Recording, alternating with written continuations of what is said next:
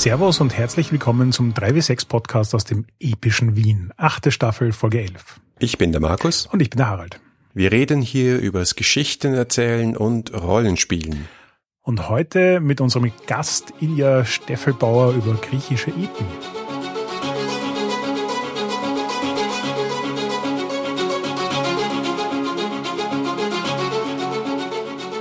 Das ist der Start unserer neuen Miniserie und gleichzeitig auch unserer letzten Miniserie dieser achten Staffel. Und es geht um ein sehr cooles Spiel, das ich sehr mag, namens Agon. Man diskutiert noch, wie man das ausspricht, aber wir haben heute einen extra einen Experten eingeladen, der uns das definitiv beantworten kann. Von John Harper und Sean Nittner, kleiner Teaser. Ja, wir haben ein Interview mit beiden. Das heißt, wir haben uns den lang gehegten Wunsch erfüllt und äh, John Harper mal im Podcast gehabt. Was ist Agon kurz gesagt? Im Wesentlichen ist es Odysseus das Rollenspiel oder auch Herakles, Theseus, Perseus, Jason, natürlich auch Xena und Konsorten. Und dazu haben wir uns jemanden eingeladen, der sich mit dieser Sache auskennt, nämlich den Ilja, Ilja Steffelbauer. Herzlich willkommen. Sag doch mal, wer du bist. Ja, hallo. Ich wurde schon vorgestellt. Mein Name ist Ilja Steffelbauer. Ich habe Geschichte und alte Geschichte studiert, was mich offenbar dazu qualifiziert, über Griechen und Römer halbwegs kompetent Auskunft zu geben, bin aber jetzt in ganz andere Gefilde geraten und beschäftige mich hauptsächlich jetzt damit, warum unsere eigene Zivilisation demnächst krachen gehen wird. Das heißt, wenn wir dann mal wieder postapokalyptisch sprechen, können wir dich wieder einladen. Jetzt will ich ein postapokalyptisches altes Griechenland spielen. Das ist genau das, worüber wir heute reden werden, weil die Dark Ages, in denen die Epen spielen, sind die Postapokalypse der mykenischen Kultur. Cool. Sämtliche Kombinationen schon vorhanden. Also Elia und ich, wir kennen uns schon sehr lang. Du bist einer meiner ältesten Wiener Rollenspiel-Buddies, würde ich mal sagen. Wir haben wirklich die eine oder andere Kampagne hinter uns gebracht. Insofern lag es sehr nahe, dich einzuladen, weil ich auch weiß, dass du ich möchte mal sagen, ein Universalgelehrter bist und zu fast allen Themen referieren kannst und das auch noch sehr unterhaltsam. Also freue mich, dass du da bist. Ich freue mich, dass ihr mich eingeladen habt.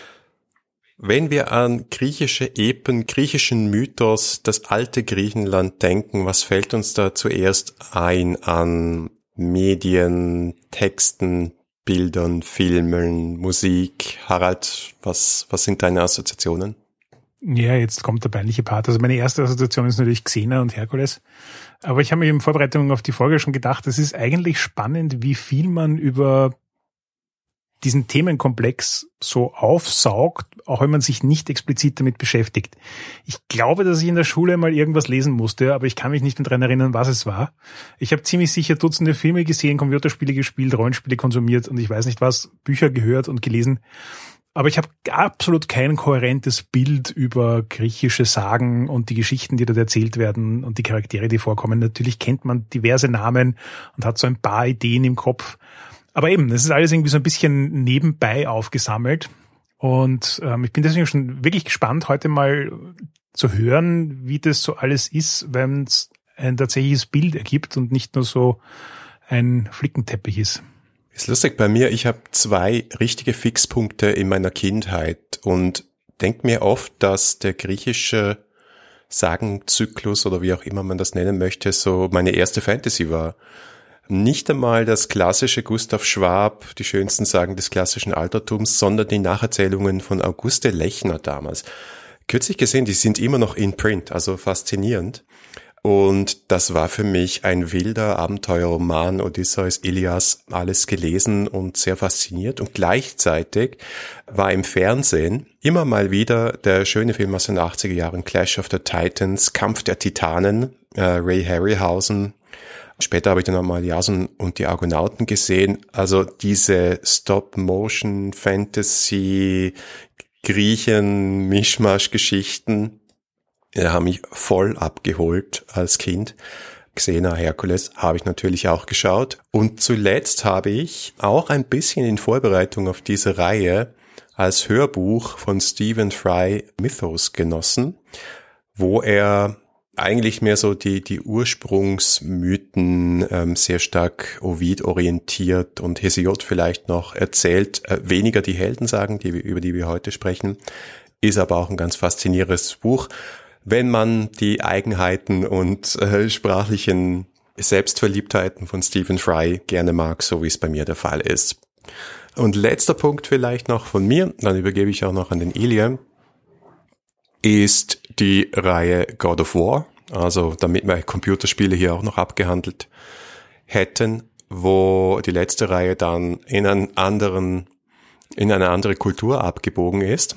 Aber die ersten drei Teile, glaube ich, waren alle voller Monster aus den griechischen Sagen und ich habe das immer sehr, sehr cool gefunden.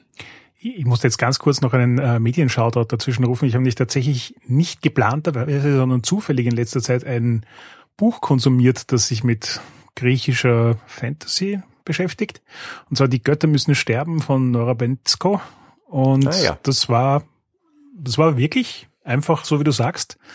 Ich glaube schon, der Fantasy-Aspekt ein bisschen mehr betont, dass er äh, in der klassischen Geschichte drin war, aber es hat sich unglaublich organisch angefühlt. Also nicht so, als ob man viel tun muss, um aus griechischen Geschichten waschechte Fantasy zu machen. Und eine große Empfehlung ist ein wirklich, wirklich gutes Buch. Ich bin noch nicht fertig, aber ich hab's. Ilja, Gab es einen Grund, warum du das dann letztendlich studiert hast? Ich habe äh, wirklich mit diesen Donnerland klassischen äh, griechischen und römischen Sagenbüchern angefangen, die man irgendwann bestellen musste, weil man ja mindestens einmal im Quartal irgendwas bestellen musste und dann landete das halt irgendwann in unserem Bücherregal. Und es ist übrigens ganz interessant, dass diese Texte bei uns ja irgendwie sowas wie Kinderliteratur sind. Also das, was du sagst, man liest das in der Schule, wie der Harald gesagt hat, oder man kriegt's geschenkt als, als Kind, als Jugendlicher fast schon nicht mehr von irgendwelchen wohlmeinenden Menschen, die eben irgendwie der Ansicht sind, dass ein bisschen klassische Bildung äh, nicht schaden kann. In meinem Fall kriegte ich eben einen Band griechische Sagen und einen Band römische Sagen und die griechischen Sagen waren cool, die römischen waren unglaublich fad, weil da ging es immer um Pflicht und Staat und, äh, und dann habe ich halt griechische Geschichte studiert. Aber im Endeffekt ist das schon mal, und das finde ich auch im Hinblick auf das, was der Harald gesagt hat, total einsichtig. Es ist immer noch unsere Mutterkultur. Wir saugen unendlich viel mehr von diesem griechischen Denken und diesen Motiven aus diesen ganzen Erzählungen in uns auf, ob wir uns dessen bewusst sind oder nicht, als wir glauben.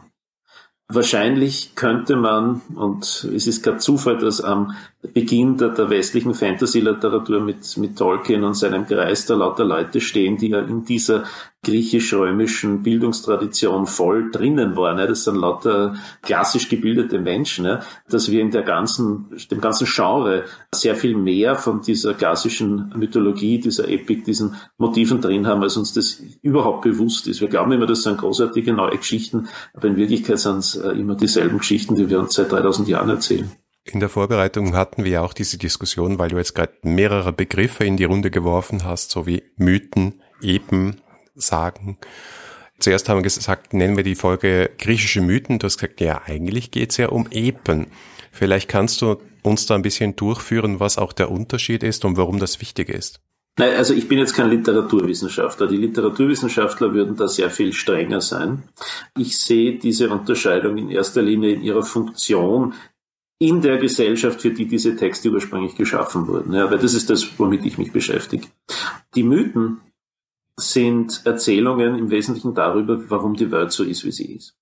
Die Griechen haben diesen schönen Begriff des Kosmos und der Kosmos umfasst alles, nämlich die natürliche Welt und die Welt der Menschen, die Gesellschaft, wie wir heute sagen würden. Und die sind alle geregelt und geordnet nach bestimmten Prinzipien, die erklärbar sind durch Erzählungen. Und das sind die Mythen. Der Mythos erklärt, warum die Sonne aufgeht und untergeht, warum der Mond sich wandelt. Der Mythos erklärt aber auch, äh, warum Frauen und Männer sich äh, voneinander angezogen fühlen und so weiter und so fort. Also alles, was in dieser Welt da draußen ist, ist durch einen Mythos erklärbar. Das so funktionieren diese Gesellschaften und so funktioniert in einem sehr viel höheren Maß, als wir glauben, auch unsere eigene immer noch.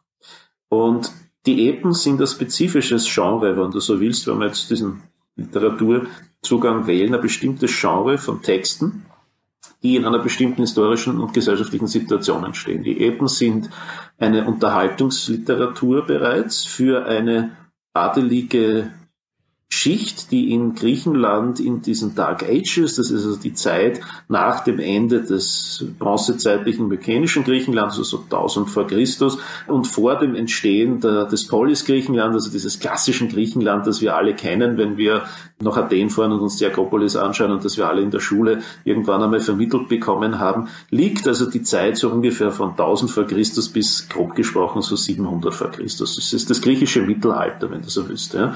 Eine ziemlich wilde Zeit, in der aber sich Netzwerke von adeligen Räuberbaronen im ganzen Raum der Ägäis und darüber hinaus entwickeln. Und an den Höfen dieser Adeligen gibt Sänger, die sogenannten Rhapsoden, Barden im Rollenspielersinn, ja, deren Job es ist, die Taten und den Stammbaum und die ganze Geschichte dieser adeligen Familien zu, zu erzählen, zu preisen und das möglichst spannend unterhaltsam. Ja, weil das, wenn man am Abend vor, am Feuer sitzt im, im Megaron, wie das, wie dieser griechische Palast in der Zeit heißt und es einem langweilig ist, dann hört man eben so einem Sänger zu und der erzählt dann idealerweise eine ganz tolle Geschichte über seinen, den, den mythischen Vorfahren von dem Aristokraten, vor dem er da jetzt gerade auftritt und hofft damit dann einen längeren Aufenthalt an Ernährten und Bezahlten an diesem Hof damit zu ergattern. Und so entsteht dieses Genre. Das ist ein Konglomerat von Heldengeschichten.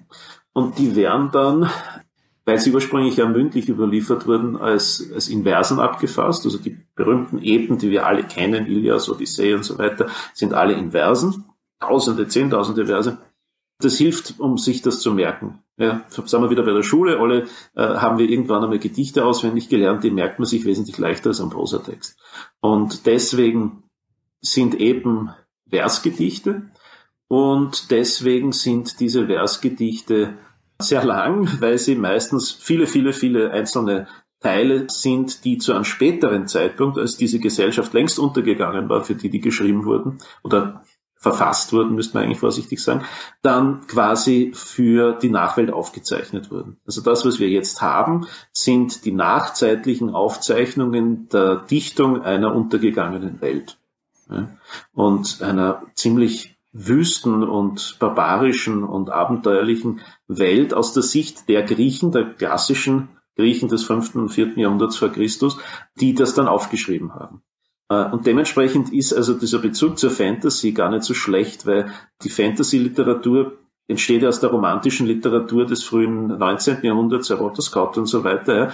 Und die schaut ja auch auf das Mittelalter zurück als eine gerade vergangene Welt. Und so ähnlich schauen die Griechen in der klassischen Zeit auf diese Dark Ages zurück und äh, bevölkern die mit Helden und Ungeheuern und Göttern und Magie. Es ist Fantasy. Und faszinierend ist ja auch, und das betont Fry auch in Nachwort zu seinem Buch, dass das ja unsere erste Literatur war, weil Epen und solche langen Gedichte gibt es ja auch ganz, ganz vielen anderen Kulturen, aber die sind halt nicht verschriftlicht mhm. worden oder nicht so früh wie, wie im Fall der, der griechischen Epen. Und deswegen haben die wahrscheinlich so einen großen Einfluss bis heute, oder?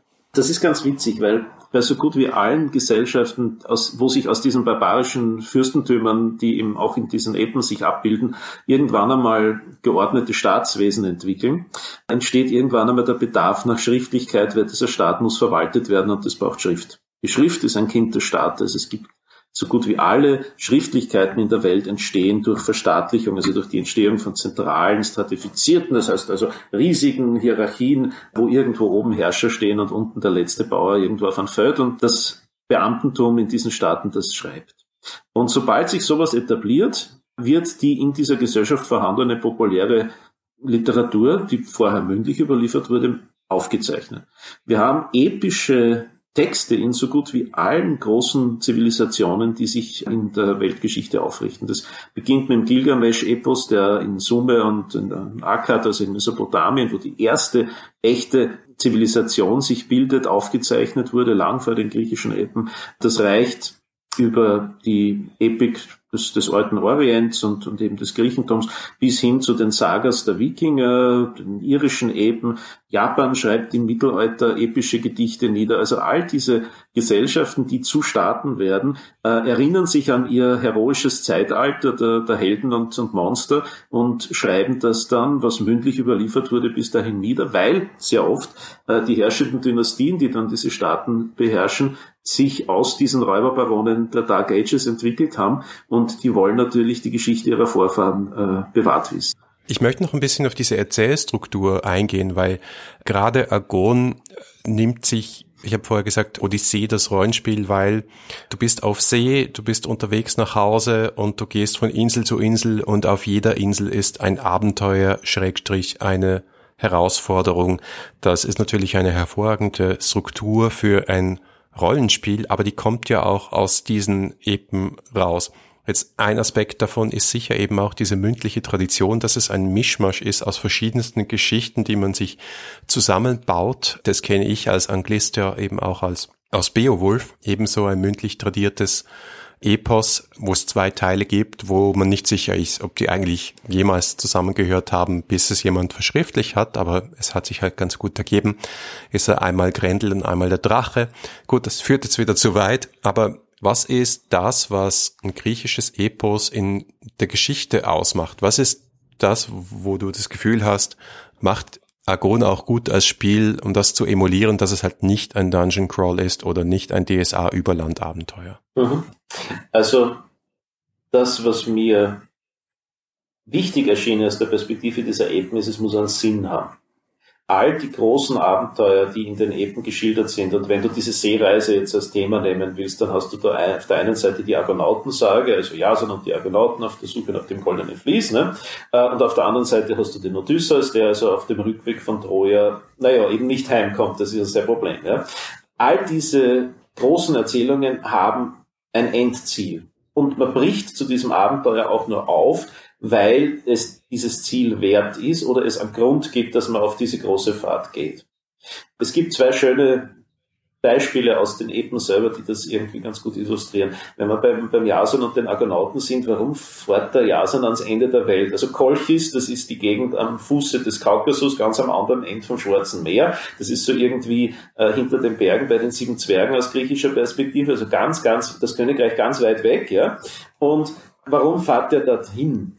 Naja, aus einem einfachen Grund, sein Onkel fürchtet, dass er ihm die Krone wegnehmen könnte und schickt ihn quasi auf eine unerfüllbare Mission, nämlich dieses depperte goldene Vlies zu holen, das dort in einem Hain hängt, der von einem Drachen bewacht wird. Also ich meine, mehr nach Rollenspielmissionen kann man sich das gar nicht mehr ausdenken, respektive ist es vollkommen logisch, dass unsere Ideen von wie ein Abenteuer auszusehen hat, natürlich genau daher kommen, weil vor 2.000, 3.000 Jahren uns gesagt wurde, was ist der Grund, damit ein Held aufbricht, hol irgendein Gold aus irgendeinem Ort, wo ein Drache sitzt. Also das ist der Job, den Helden so haben.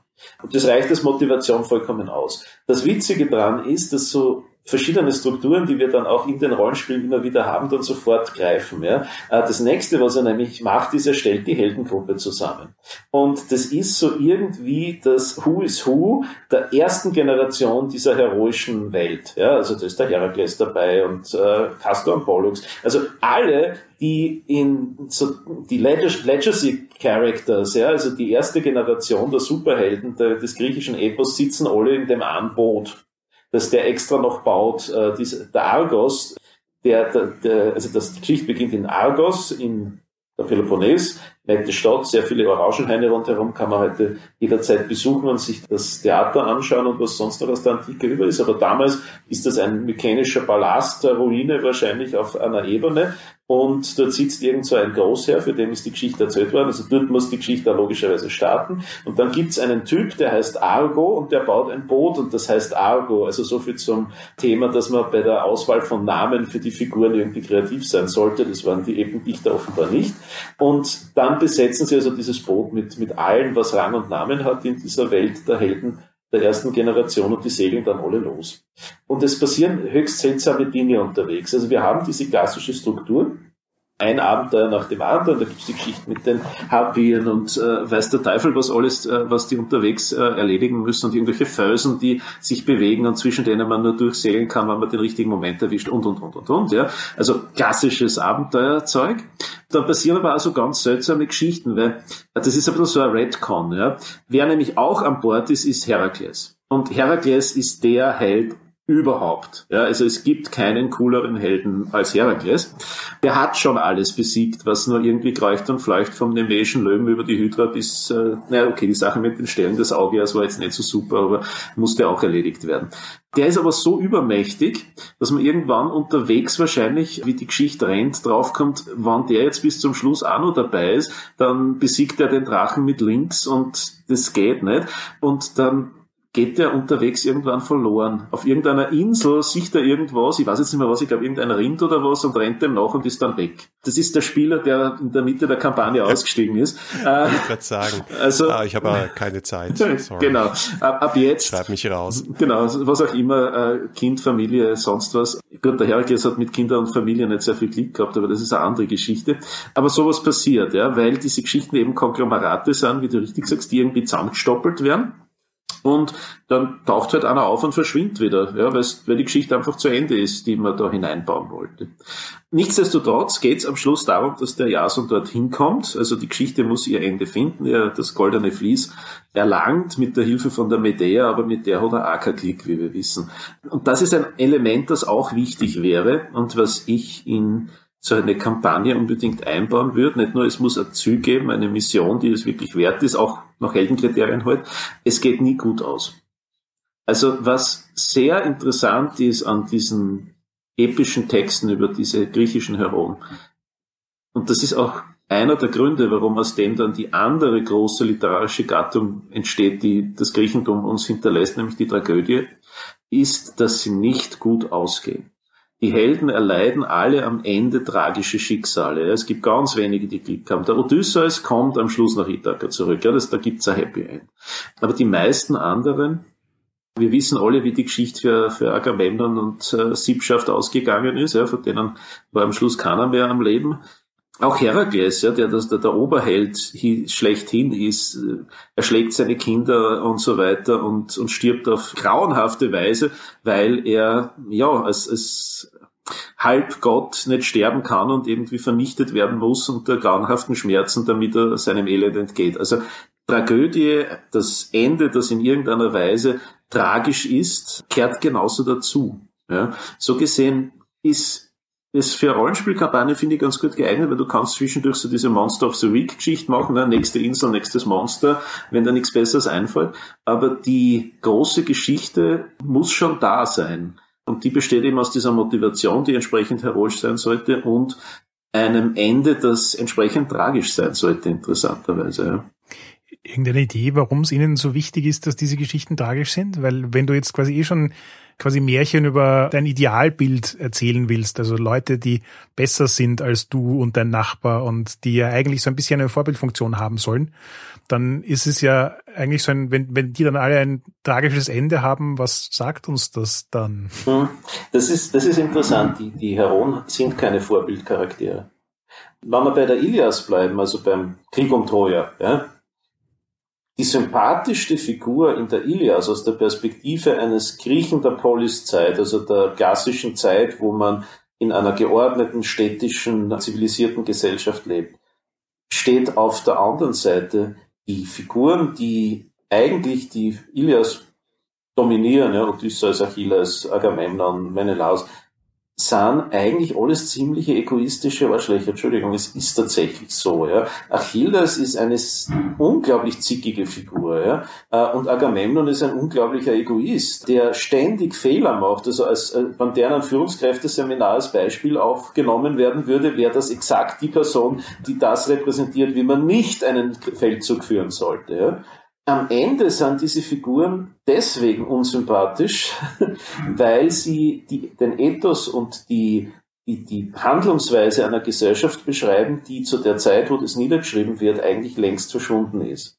Ja, das ist der Ethos und die Handlungsweise einer, einer ziemlich wüden Wikinger-Epoche, wenn man so will, ja, wo es vollkommen okay war, irgendwo zu landen und die nächstgelegene Stadt auszuplündern, weil alles, was nicht angenagelt ist und aktiv verteidigt wird, darf man nehmen. Ja? Und wo es vollkommen normal ist, dass man zum Beispiel irgendwo anlegt, den Leuten vortäuscht, man möchte mit ihnen Handel treiben und wenn dann eine halbwegs attraktive Königstochter auf das Schiff kommt, um sich die Stoffe anzusehen, einfach mit der wegsegelt und versucht, sie gegen Lösegeld wieder zurückzugeben und so weiter. Ja. Also das ist ein Ethos und eine Denkweise, die für die Griechen, die diese Texte dann später rezipiert haben, schon vollkommen fremd ist. Also diese Heroen sind zwar unglaublich toll, also sie sind stärker, größer, langlebiger, kräftiger, mit magischen Fähigkeiten ausgestattet, aber sie sind aus der Perspektive der Griechen der klassischen Zeit eigentlich keine Vorbilder.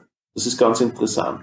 Und in dieser Situation muss man sich eigentlich klar machen, dass dieses tragische Ende, das die Heroen nehmen, in gewisser Weise damit begründet ist, dass sie meistens, und da kommt ein wichtiger Begriff für das Denken der alten Griechen rein, nämlich dieser Begriff der Hybris, ja, des Übermutes gegen das Schicksal und die Götter, dass sie meistens den Bogen überspannen in irgendeiner Art und Weise. Ja, eben weil sie so großartig sind und so übermenschlich sind in ihren Fähigkeiten, sie irgendwann die Grenzen dessen überschreiten, was gut und richtig ist. Und sie sind auch sehr exzessiv in, äh, in ihrer Emotionalität, ja, also Rache, wirklich der Zorn, ja, die, die, die ersten Sätze äh, oder Verse von der Ilias sind, geben das Programm vor, ja. Singe o Muse vom Zorn des Achill. Die ganze Geschichte dreht sich darum, dass ein Typ tödlich beleidigt ist und deswegen es in Kauf nimmt, dass Tausende vor dieser blöden Stadt in Kleinasien da krepieren, weil er so lange nicht wieder in den Kampf eingreifen will und Klammer auf, erst dann können sie siegen, weil das hat seine göttliche Mutter bei Zeus für ihn erwirkt, bis sich der Agamemnon bei ihm entschuldigt und das wieder in Ordnung bringt. Da frage ich mich jetzt dann, was die Beziehung zwischen Götterfiguren und Heroen ist, nämlich eben, also ich finde das total schlüssig, was du das gerade gesagt hast, das macht absolut Sinn, das sind so ein bisschen die Bad Guys, so die quasi Superhelden ihrer Zeit, aber alle irgendwie so fehlerhafte Charaktere und sie machen schreckliche Dinge und man kann sich das anschauen, dabei gut unterhalten sein und nachher sagen, na Gott sei Dank sind wir schon schlauer. Mhm, genau. Aber eben diese Hybris ist ja, also das, das hat mich einfach total daran erinnert, dass das auch so genau diese Geschichte ist, die ich im Kopf habe rund um Götter, das letzten Endes die Götter halt die sind, die da dann auch immer so als regulativ eingreifen, aber gleichzeitig auch als eigentlich ein sehr schlechtes Vorbild gelten. Ja, dessen waren sich schon die Griechen bewusst.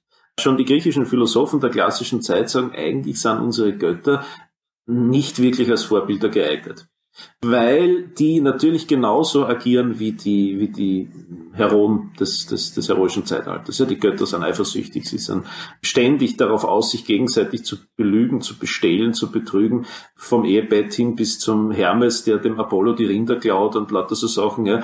Die sind furchtbare Menschen, hätte ich gesagt, Götter, äh, die als moralischer Kompass eigentlich nicht geeignet sind. Das ist schon in philosophischen, philosophischen Überlegungen der Griechen in der klassischen Zeit irgendwie aufgestoßen. Und das führt auch dazu, dass diese, diese Götter des Olymps, die wir heute so aus den klassischen Sagen kennen, ja, im klassischen Griechentum dann zunehmend ersetzt werden, eben durch die Philosophie als moralischen Kompass. Das ist ganz interessant. Ja. Also die Philosophie ist eigentlich das, was für die Griechen die Basis für, für ethisches Verhalten und so weiter wird. Ja. Nicht die Religion, weil es diese, diese Idee, dass die Götter quasi uns sagen, wie wir sein sollen, in dem Sinn nicht gibt. Die Götter sind einfach äh, sehr mächtig, das heißt, man muss sie verehren, weil sonst hat man Schwierigkeiten, aber sie sind jetzt nicht wirklich moralische Autoritäten. Sie stehen für eine sehr archaische Moral, ja, indem sie bestimmte Prinzipien schützen. Zeus zum Beispiel gilt als oder ist der Beschützer der Gastfreundschaft. Ja? Wenn du einen Fremden, der an deine Türe kommt und um Gastfreundschaft ersucht, abweist, dann kannst du damit rechnen, dass Zeus dich demnächst am Krawattel hat. Ja? Aber Darüber hinaus ist der Zeus natürlich, wie wir wissen, ein furchtbarer Filou. Ja? Vor dem ist keine, wie auch immer geartete Prinzessin, Nymphe oder sonst was sicher. Ne? Und dementsprechend viel Probleme hat er mit seiner Ehefrau, der Hera, die aber auch nicht wirklich sehr sympathisch ist. Ja. Und den kleinen Herakles drangsaliert die ganz furchtbar. Ja. Das, was du sagst, ist natürlich in dem Zusammenhang dann so eine Sache, was, was stellt das Gleichgewicht in der Welt wieder her? Worauf bezieht sich diese Hybris? Das ist eigentlich etwas, was sowohl über den Menschen wie als auch über den Göttern steht. Das ist das Schicksal. Die Griechen haben ein Konzept, und das ist personifiziert in diesen Mäuren, die wir alle kennen, also diese drei Göttinnen, die das Schicksal äh, spinnen und, und äh, irgendwann auch den Schicksalsfaden wieder abschneiden und damit das äh, jeweilige Schicksal zu Ende bringen durch den Tod. Aber dem sind auch die Götter unterworfen. Also auch die Götter haben ihr Schicksal. Das ist ein Konzept, äh, du hast vorhin God of War angesprochen, der dann den Sprung in diese germanische Götterwelt macht. Ne? Das ist ein Konzept, das offenbar so urindogermanisch ist. Das haben die Griechen, das haben die Perser, das haben die, die Germanen eben. Die germanischen Götter wissen ja über ihr Schicksal, weil der Odin das vom Mimir erfährt, äh, Ragnarök, ne, der Götterdämmerung, irgendwann ist vorbei. Die griechischen Götter haben sozusagen keine Götterdämmerung in dem Sinn vor Augen, aber sie blicken auf mehrere Generationen von Götterdämmerungen zurück. Ne. Sie haben die Titanen gestürzt, sie haben gegen die Giganten gekämpft, die Titanen selber, also Kronos haben die, die Urgötter, Uranus äh, und Gaia im Prinzip gestürzt. Ja. Also es gibt auch diese Idee, dass die Götter nicht ewig sind. Ja. Sie sind zwar unsterblich in dem Sinn, dass sie eben von normalen Ursachen nicht verletzt und getötet werden können, aber sie haben auch ihr Schicksal. Und dieses Schicksal ist es, auf das sich die Hybris bezieht. Ja. Und es ist ganz interessant, dass dieses Schicksal auch ein Konzept, das wahrscheinlich ein, ein umfassendes ist in dieser Welt der, der alten Indo-Germanen, dieses Schicksal haftet an der Person. Ja, du hast dein Schicksal. Das ist das, was eben die alten Angelsachsen, wenn du den Beowulf schon reinbringst, mit Doom eigentlich gemeint haben. Ja. Wenn der Theoden beim äh, Herrn der Ringe sagt äh, bei der Schlacht auf den Feldern von Pelennor, ne, uh, we ride to our doom, heißt es nicht, wie wir es heute meistens lesen würden, wir reiten in unseren Untergang, sondern wir reiten auf unser Schicksal zu, wie auch immer es aussehen mag. Und das sehen die alten Griechen so ähnlich. Ja, du hast ein Schicksal, das ist dir irgendwie mitgegeben und dem kannst du nicht entrinnen. Die Tragödie befasst sich zu einem sehr großen Teil damit, diesen Konflikt zwischen Individuum und Schicksal auszutragen. Das heißt, Leute versuchen dem Schicksal zu entgehen, aber es holt sie ein. Klassisches Beispiel Ödipus. Ja, also der Junge, dem quasi prophezeit wird, dass er seinen Vater töten und die Mutter beschlafen wird und der extra deswegen ausgesetzt wird und dann genau das macht, weil auf drei, vier, fünf Umwegen äh, er dem Schicksal eben nicht entgehen kann. Und wenn du dich aber gegen, dein Schicksal kann aber auch gut sein, ja, es ist nicht immer nur tragisch und schrecklich, sondern dein Schicksal kann dich auch dorthin führen, wo du hin sollst und das wird dann alles gut. Nur wenn du dich dann gegen dein Schicksal unter Anführungszeichen versündigst, dich dagegen stellst und übermütig wirst über die Gaben des Schicksals, dann kommt eben diese böse Hybris ins Spiel. Ja? Das ist diese Überhebung. Es ist ganz, ganz witzig, dass bis in die Spätzeit des Griechentums diese Idee, dass Leute eben ein bestimmte schicksalhafte Eigenschaften auch haben, zum Beispiel da ist, ja. Und eine dieser schicksalhaften Eigenschaften, und das ist ganz wichtig, und das würde ich auch in so ein Rollenspielkonzept für oder eine Kampagne integrieren, die viel, viel wichtiger ist als alles andere, ist Glück. Alexander der Große wird vor allem dafür berühmt, nicht, dass er ein großartiger Felder ist, sondern dass er Glück hat. Und diese Glückhaftigkeit, die Tüche, ja, das ist eine Eigenschaft, die hat man oder man verliert sie auch. Und wenn man der Hybris verfällt, wenn er übermütig wird, dann verlässt einem das Glück.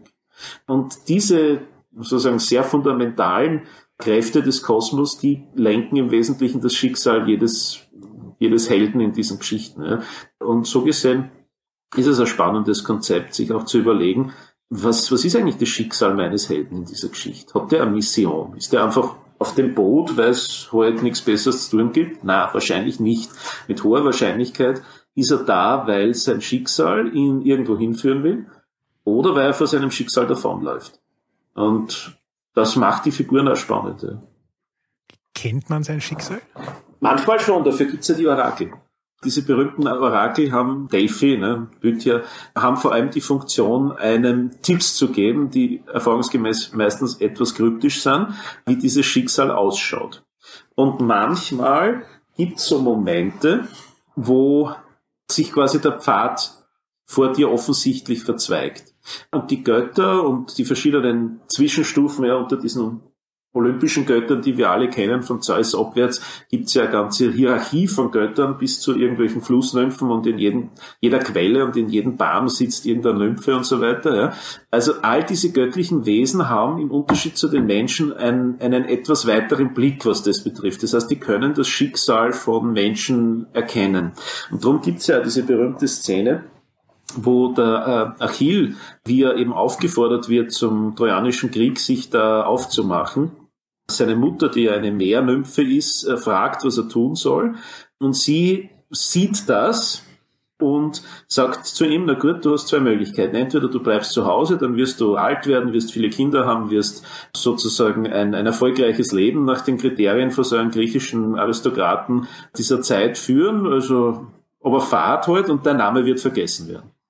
Oder du segelst nach Troja und du wirst den Tod erleiden, aber dein Name wird unsterblich sein. Und wir wissen, wie er sich entschieden hat. Ja. Diese Momente gibt's und das ist zum Beispiel auch ein sehr äh, spannendes Element, das man einbauen kann, dass man solche dramatischen Entscheidungen wirklich auch von den, von den Spielern und ihren Figuren in gewisser Weise verlangen kann und damit auch die Linie vorgeben kann, wie ihre Kampagne sich zum Beispiel weiterentwickelt. Ne. Jetzt hast du so ein paar Kernbegriffe der griechischen Philosophie und Lebensweise gut umrissen. Es fehlt eigentlich nur noch der Titel des Rollenspiels. Jetzt, jetzt kannst du mal definitiv sagen, wie man den richtig ausspricht und was das eigentlich heißt. Mhm. Also Agon, das, der Akzent liegt am, am O und es ist ein Omega, also die Variante vom Virus, auf die wir uns zubewegen, falls das griechische Alphabet ganz durch äh, exerziert wird. Der letzte Buchstabe des griechischen Alphabets und es ist ein langes O, Agon. Ein Agon ist ein Wettstreit. Wir kennen den Begriff aus einem abgeleiteten Wort, nämlich der Agonie. Das ist der Begriff, den wir wahrscheinlich am ersten benutzen würden. Unter Agonie verstehen wir sowas wie wie ein heftiges Leiden. Ja? Also große Schmerzen das trifft schon und bringt das auf den Punkt, worum es geht. Das agonistische Prinzip, das ist so ein Begriff aus der Forschung zu den alten Griechen, ist so eines dieser kulturellen Grundprinzipien, das man den Griechen unterstellt, nämlich die Idee, dass sie alles als Wettkampf begreifen. Also als eine, ein Streben danach, und das äh, sagt tatsächlich auch einer Stelle, ich habe Xenophon, darüber, wie, wie die Griechen sich von anderen unterscheiden, nämlich durch ihr Streben immer der Beste sein zu wollen. Das ist eine Idee, die in den sportlichen Wettkämpfen sich widerspiegelt. Wir kennen alle die Geschichte mit den Olympischen Spielen. Und ein sportlicher Wettkampf heißt auch Agon. Ja, also die Olympischen Spiele sind die olympischen Agone. Ja, und das, worum es geht bei all diesen Auseinandersetzungen, ist herauszufinden, wer der Beste ist. Das hat aber nichts damit zu tun, was wir heute unter einem Wettkampf verstehen, dass wir sagen, okay, wer hat am meisten trainiert, wer hat sich, wir haben diesen meritokratischen Zugang. Ja? Also der Beste ist der, der es verdient hat. Der Beste im Argon ist der, dem das Schicksal dazu bestimmt.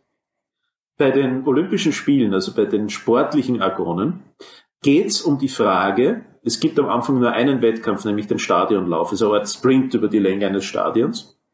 Das ist eine fixe Entfernung. Das Ziel dieses, dieser Aktion ist es herauszufinden, wer das Opferfeuer entzünden darf und wer am schließend am Opfermahl quasi stellvertretend für die Gemeinschaft teilnehmen darf. Das heißt, das Schicksal wählt unter einer Gruppe von Menschen einen aus, quasi zufällig durch, aber durch eine Anstrengung. Das heißt, es, es ist, man kann nicht lose ziehen oder das irgendwie einfach dem wirklichen Zufall überlassen. Es muss irgendeine Art von Wettkampf sein, aber die belohnt am Schluss denjenigen, den das Schicksal will und nicht denjenigen, der, der in irgendeiner Weise dafür gesorgt hat. Das ist die Idee. Und die Idee kommt aus dem Agon als Kampf.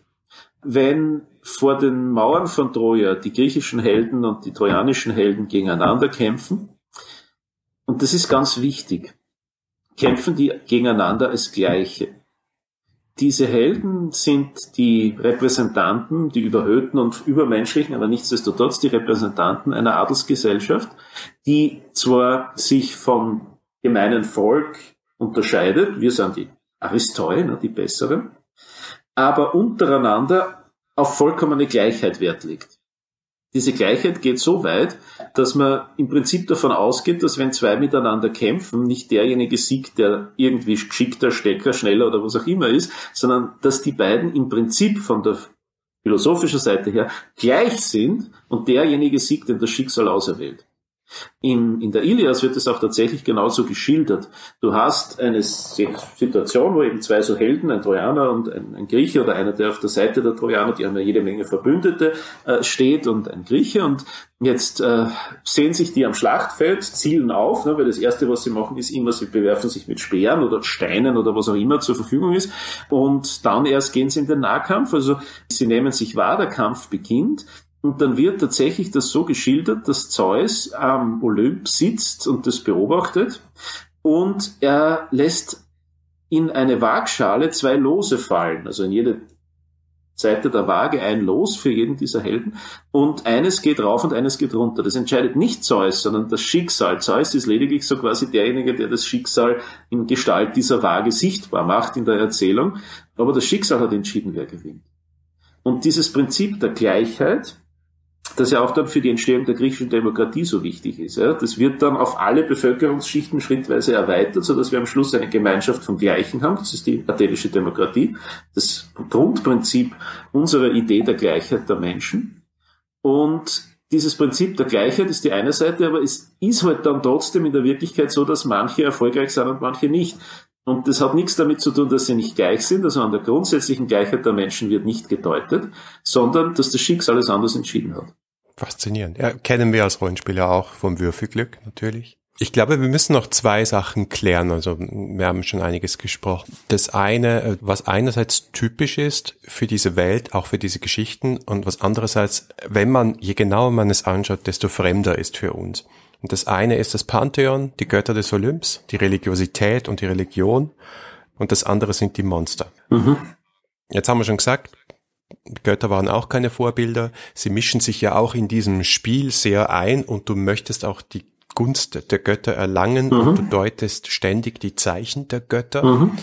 Und ich glaube, einerseits finde ich es wirklich gelungen, wie das im Spiel umgesetzt worden ist, dass die Götter eine Rolle spielen und nicht nur, dass sie irgendwelche Plotgeber sind, die halt sagen, ja, mach das, oder ähm, dir im Weg stehen oder wie auch immer, sondern dass man quasi ständig in der Interaktion ist, als Held, als Heldin mit den Göttinnen und Göttern. Mhm. Aber deswegen glaube ich, ist es auch wichtig zu verstehen, was das in diesen Geschichten und womöglich für die Griechen selbst bedeutet hat an Religiosität, weil ich glaube, man kennt diese Tendenz, dass man dann immer von der Religion, die man selbst kennt, auf eine Religion aus der Vergangenheit schließt. Und ich glaube, das ist hier recht falsch. Griechische Religion gibt's aber nicht, weil Religio ist einmal ein lateinischer Begriff und beschreibt die Art und Weise, wie die Römer ihr Verhältnis zu den Göttern sahen. Und die Römer haben ein Verhältnis zu den Göttern, das sehr formal ist. Im Sinne von, es gibt diesen berühmten lateinischen Satz, der im Prinzip die ganze römische Religion beschreibt, do und des. Also ich gebe dir was, dafür gibst du mir was. Sprich, die Menschen geben den Göttern Opfer und die Götter sorgen dafür, dass die Menschen reiche Ernten haben oder was auch immer. Also das ist ein, ein Konzept, das wir natürlich ähnlich auch in, in vielen polytheistischen Gesellschaften haben, die im Kern ihrer Religiosität dieses Opferprinzip haben. Aber die griechische Religion ist im Unterschied dazu einerseits sehr viel gemeinschaftsorientierter und andererseits sehr viel komplexer wie das, was die Römer dann aufführen. Das ist auch der Grund, warum in der, in der römischen Antike dann die ganzen, sagen wir mal, spannenderen Kulte aus dem Orient, also aus dem Osten des Mittelmeerraums, aus dem griechisch-hellenistischen Raum importiert werden. Ja. Das sind die coolen Religionen in der römischen Kaiserzeit und schon in der Republik, weil die, die sind spannend und da gibt es sozusagen äh, Möglichkeiten der persönlichen Verwirklichung und, und Spiritualität, würden wir heute sagen. Die römische Staatsreligion ist unendlich fad. Die griechische Staatsreligion ist auch unendlich fad. Also die Griechen betreiben als Gemeinschaften, das sind dann halt in der klassischen Zeit die Stadtstaaten, ne, die Poleis, die Kulte der Götter als Gemeinschaftsaufgabe. Das heißt, die Gemeinschaft, meinetwegen die Stadt Athen oder innerhalb der Stadt Athen ein Bezirk, ein Dorf, eine Landschaft, ja, hat ganz spezifische Götter, an die sie sich wendet und die für bestimmte Sachen zuständig sind. Das heißt, dass zu bestimmten Zeiten bestimmte Feste nach bestimmten Regeln abgehalten müssen und solange das alles funktioniert, äh, sind auch die Götter brav und sorgen dafür, dass die Ordnung des Kosmos funktioniert. Das ist aber so quasi die domestizierte Version der griechischen Religion, wie sie dann in der klassischen Zeit praktiziert wird. Und daneben gibt es natürlich auch im klassischen Griechentum sowas wie persönliche Spiritualität, wo also Leute unterschiedlichste religiöse äh, Aktivitäten entfalten, eine wichtige Rolle spielen in dem Zusammenhang zum Beispiel diese Mysterienkulte, wo man eben zu einem bestimmten Heiligtum pilgert, also zum Beispiel dem der Demeter in Eleusis, das ist eine Ortschaft ein bisschen westlich von Athen Richtung Peloponnes, und dort initiiert wird, also am geheimen Ritenstadt teilnimmt, die nur Leute eben teilnehmen dürfen, die also diesem Kult sich äh, unterwerfen. Dort erfährt man dann gewisse Geheimnisse, die einem halt in weiterer Folge ja, auf dem Weg ins Jenseits und im nächsten Leben äh, nützlich sein sollen. Ja, also es gibt schon so eine persönliche Spiritualität auch. Und das ist aber sozusagen die individuelle Ebene. Die Götter in den Epen und in dieser archaischen Zeit sind sehr viel wilder und ungeregelter als wie die in der klassischen Zeit, ja. Weil ihr Eingreifen in das Leben der Helden und der Menschen, die eben in dieser Zeit der Helden leben, nur sehr viel intimer und persönlicher ist. Es gibt tatsächlich so eine Idee und die findet sich dann witzigerweise auch in der, in der modernen Fantasy-Literatur und in verschiedensten Rollenspiel-Settings immer wieder, dass die Götter sich schrittweise aus der Welt zurückziehen. Also so wie die Welt quasi langsam vor die Hunde geht, ne, vom Goldenen über das Silberne zum ehernen Zeitalter immer mieser wird und die Leute immer mieser werden, umso mehr ziehen sich auch die Götter aus der Welt zurück, weil mit dem ganzen Chaos und Irrsinn wollen sie nichts zu tun haben. Ja.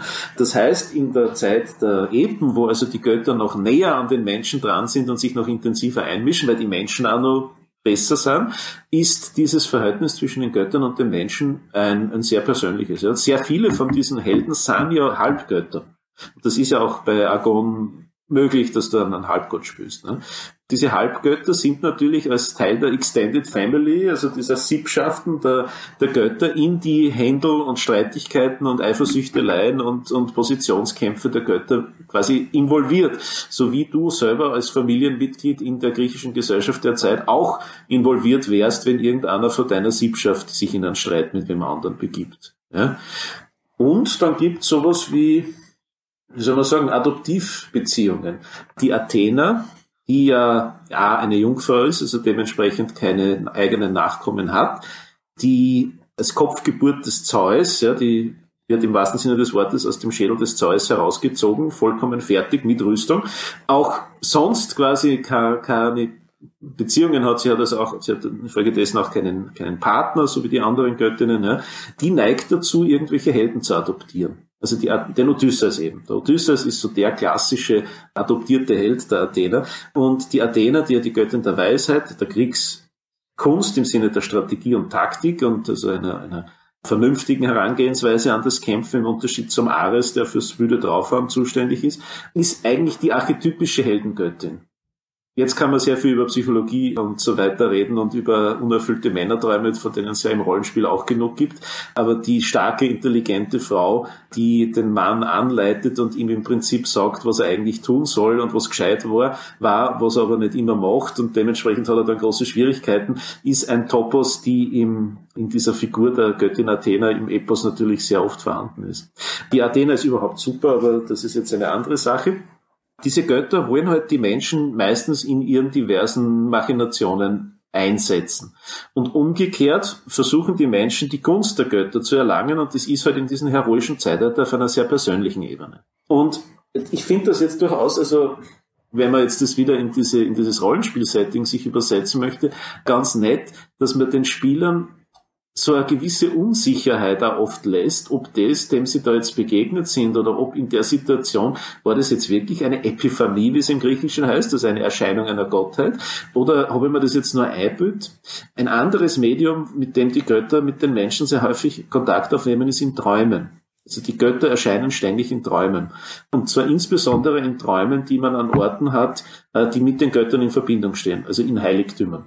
Der Begriff der Inkubation den wir heute verwenden, durch Corona allen bekannt, wenn wir über Krankheiten reden, kommt daher, dass die Griechen die Sitte hatten, dass man in einem Heiligtum bewusst übernachtet hat, um eben einen Badraum von einer Gottheit zu bekommen, die an irgendwie über das Schicksal, das einem bevorsteht, aufklären sollte. Ja, das Inkubation heißt in etwas drinnen schlafen, im Heiligtum in dem Fall. Ja. Und diese Götter sind halt ständig an, am Schicksal dieser Heroen irgendwie beteiligt, weil sie halt quasi zur Familie gehören in sehr vielen Fällen und weil sie halt ständig auch in die Machinationen der Götter hineingezogen werden. Und da kommen übrigens auch die Monster ins Spiel, weil du das vorhin angesprochen hast. Die meisten Monster in der griechischen Mythologie sind one of a kind.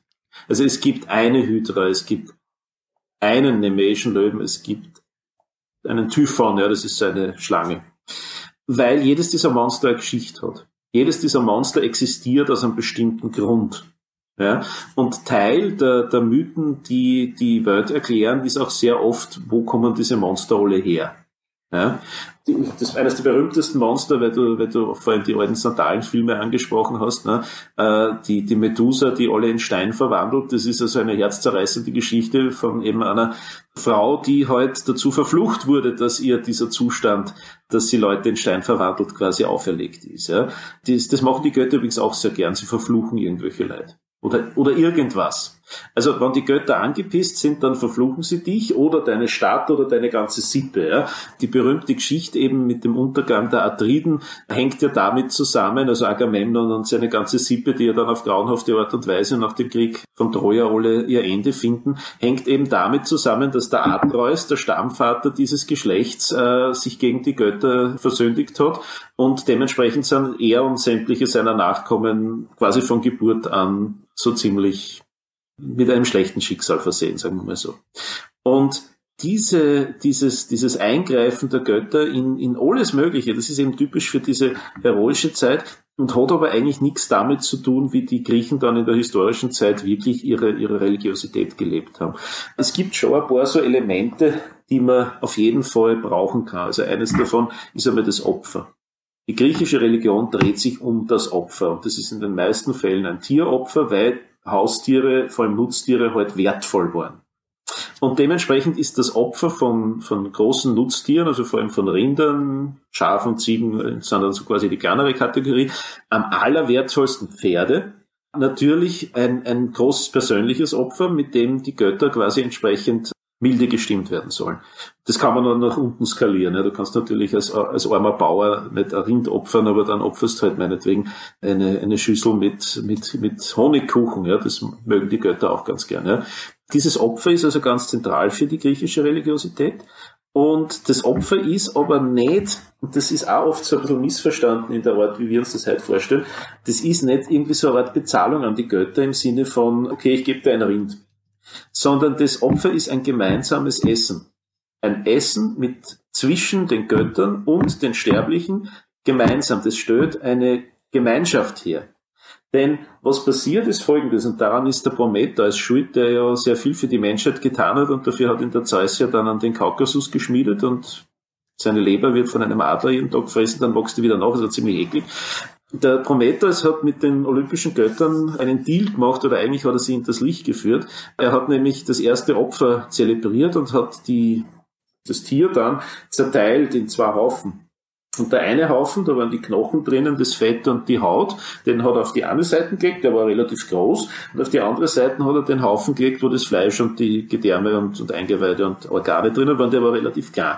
Und über beides hat er äh, irgendein Tuch drüber gelegt und hat dem Zeus gesagt, okay, du sollst wähl aus, was gehört jetzt den Göttern, was gehört den Menschen. Der Zeus hat natürlich auf den großen Haufen gesagt und zack, seitdem kriegen die Menschen das Fleisch, also das, was essbar ist am Tier, und die Götter kriegen das Fett und die Knochen. Das heißt, das, was bei einem Opfer passiert ist, es wird ein Tier geschlachtet, anschließend gibt es das Opfermahl, da nehmen alle teil, die äh, irgendwie an dem beteiligt sind und die essen das Fleisch. Und die Knochen und das Fett und ein bisschen anderes Zeug wird am Altar verbrannt. Was eh praktisch ist, äh, weil der Opferrauch steigt zum Himmel auf und trägt damit den Göttern äh, die Wünsche der Menschen zu.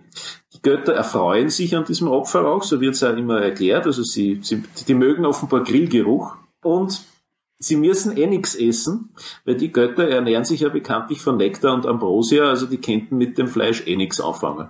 Also so gesehen ist das der Win-Win-Situation, perfekter Deal für alle. Und das ist die Kernhandlung in, in der griechischen Religion, das Opfer. Fair. Ja. Kommt auch in jeder Agon-Kampagne vor, glaube ich, das muss so funktionieren. Mhm. Du hast hier einen wilden Ritt durchs alte Griechenland jetzt mal mit uns gemacht. Super faszinierend. Am Schluss, vielleicht um das Ganze abzurunden, reden wir noch ein bisschen über andere Rollenspiele, wo solche Elemente vorkommen. Ich glaube, der Ursprung ist relativ alt. Da gibt es ein Buch aus dem Jahr 1980 namens Deities and Demigods, Quellenbuch noch für D&D 1 wo Götter und Wesenheiten aus verschiedenen Kulturen und auch fantastischen Geschichten vorgestellt werden. Und natürlich ist das alte Griechenland da auch dabei. Also ich glaube, da, da kommt sehr vieles her. Es gibt auch ein Rollenspiel, das vermeintlich noch älter ist, nämlich Mazes and Minotaurs.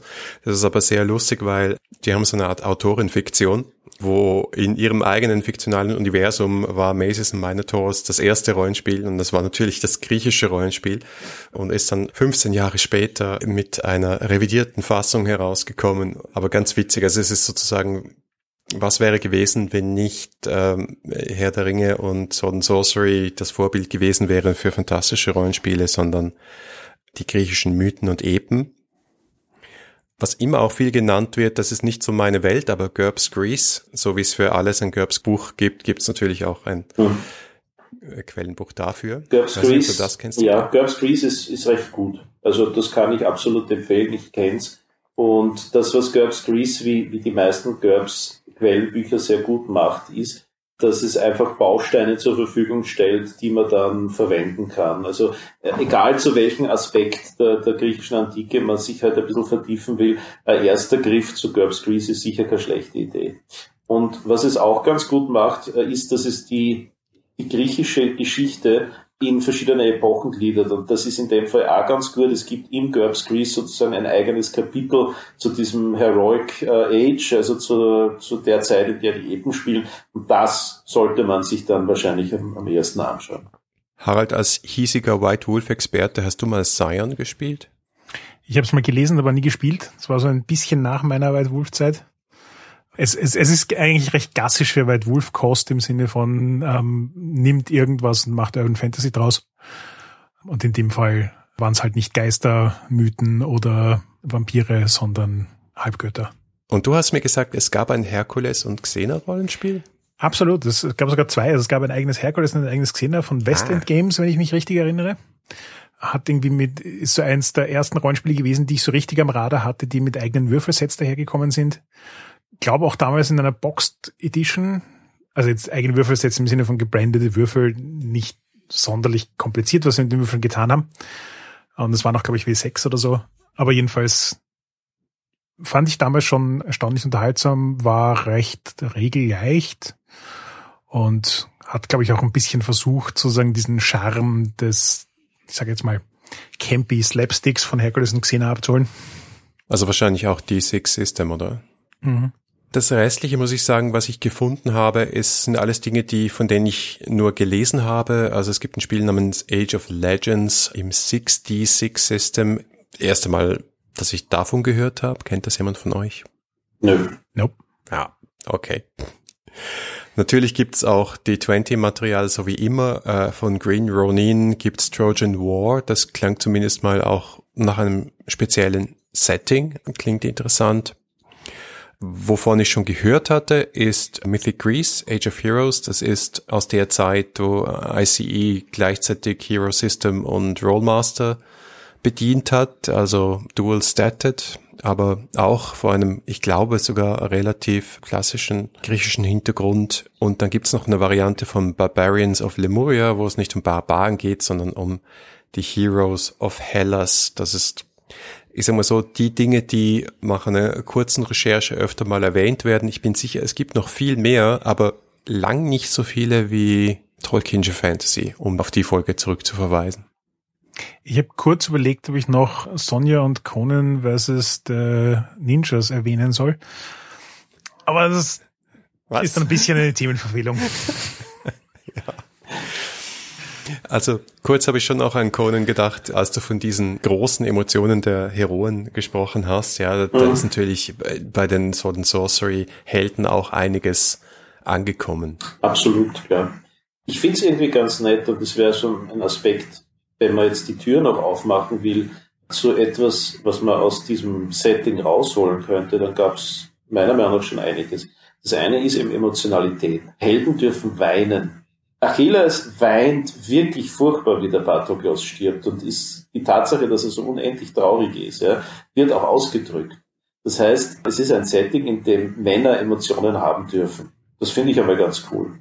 Und das andere ist, es ist auch ein Setting, das heute nicht weiter großartig diskutiert werden muss, aber wo das tatsächlich aus dem historischen Setting dieser Epen auch funktioniert, wo wir auch starke weibliche Charaktere haben können. Die griechische Gesellschaft der klassischen Zeit und auch die der, der wirklichen historischen Dark Ages war natürlich genauso patriarchal wie alle historischen Gesellschaften in der Zeit. Aber in den Epen kommen sehr starke Frauenfiguren vor. Atalante, die, die alle Helden mehr oder weniger an die Wand läuft, im wahrsten Sinne des Wortes, die also keiner besiegen kann, außer mit einem Trick, ja, ist so die äh, archetypische Amazonenheldin, wenn man so wie auch wenn sie keine Amazone ist, sie ist einfach eine Griechin, die Amazonen sind ein eigenes Volk. Und so Figuren wie die Medea oder die Circe, die also äh, mächtige Magierinnen sind, die auch äh, die Handlung ganz wesentlich mitbestimmen, das macht eigentlich was her. Und das sollte man, finde ich, auf jeden Fall auch nutzen, diese Möglichkeit. Und wenn wir schon bei den Griechen sind, Männerfreundschaften im inklusive erotischen Sinn sind natürlich auch ein Thema, das äh, in diesem Setting Platz haben kann. Wie mein Lateinlehrer immer sagte, die alten Griechen, die waren doch alle bisexuell. ja, und, und heute, also ich meine, da sieht man natürlich auch den Unterschied und Deswegen auch ganz witzig, jetzt gerade das Hörbuch von Mythos nochmal gehört zu haben, mhm. aus der Perspektive auch von Stephen Fry, weil das, die Kindervariante, die du am Anfang erwähnt hast, ist ja. natürlich wahnsinnig gesäubert worden von allem, was homoerotisch ist. Genau. Und das sind eben dann die Männerfreundschaften nur übrig geblieben und das hat eigentlich nie so richtig Sinn ergeben und erst, wenn du halt wieder quasi zum Ursprung zurückgehst und halt liest, dass das eben wesentlich mehr waren als Männerfreundschaften ja. in diesen Geschichten, ergibt es auch wieder Sinn. Genau. Und das ist natürlich auch etwas, was man wunderbar erforschen kann. Absolut, ganz genau. Nein, also ich freue mich, dass dieses Setting, und ich habe mir das Agone eben angeschaut und ich finde, es ist sehr gelungen. Ich freue mich, dass dieses Setting ja jetzt einen, einen, ein Flaggschiff hat, um jetzt bei der Seefahrtsmetapher wieder zu bleiben. Vielen lieben Dank, Elia. Es war super spannend, dir zuzuhören. Wir mussten gar nicht so viel sagen heute. Ich habe nicht so viel versprochen. Ja, ich, ich habe eh dazwischen überlegt, ob wir nicht eine Vierteile draus machen sollen. Ähm. Anytime. Danke fürs Zuhören. Das war die elfte Folge der achten Staffel 3W6. Feedback lesen wir gerne auf Facebook, Twitter oder im Web unter 3w6.fm. Und wenn ihr uns persönlich schreiben wollt, dann findet ihr Harald auf Twitter als Heckmüller und mich als Vienna. Und wenn euch diese Folge gefallen hat, dann gebt uns doch eine Bewertung auf Apple Podcasts. Oder ihr unterstützt uns mit einem kleinen Beitrag auf Patreon. Danke fürs Zuhören und bis zum nächsten Mal.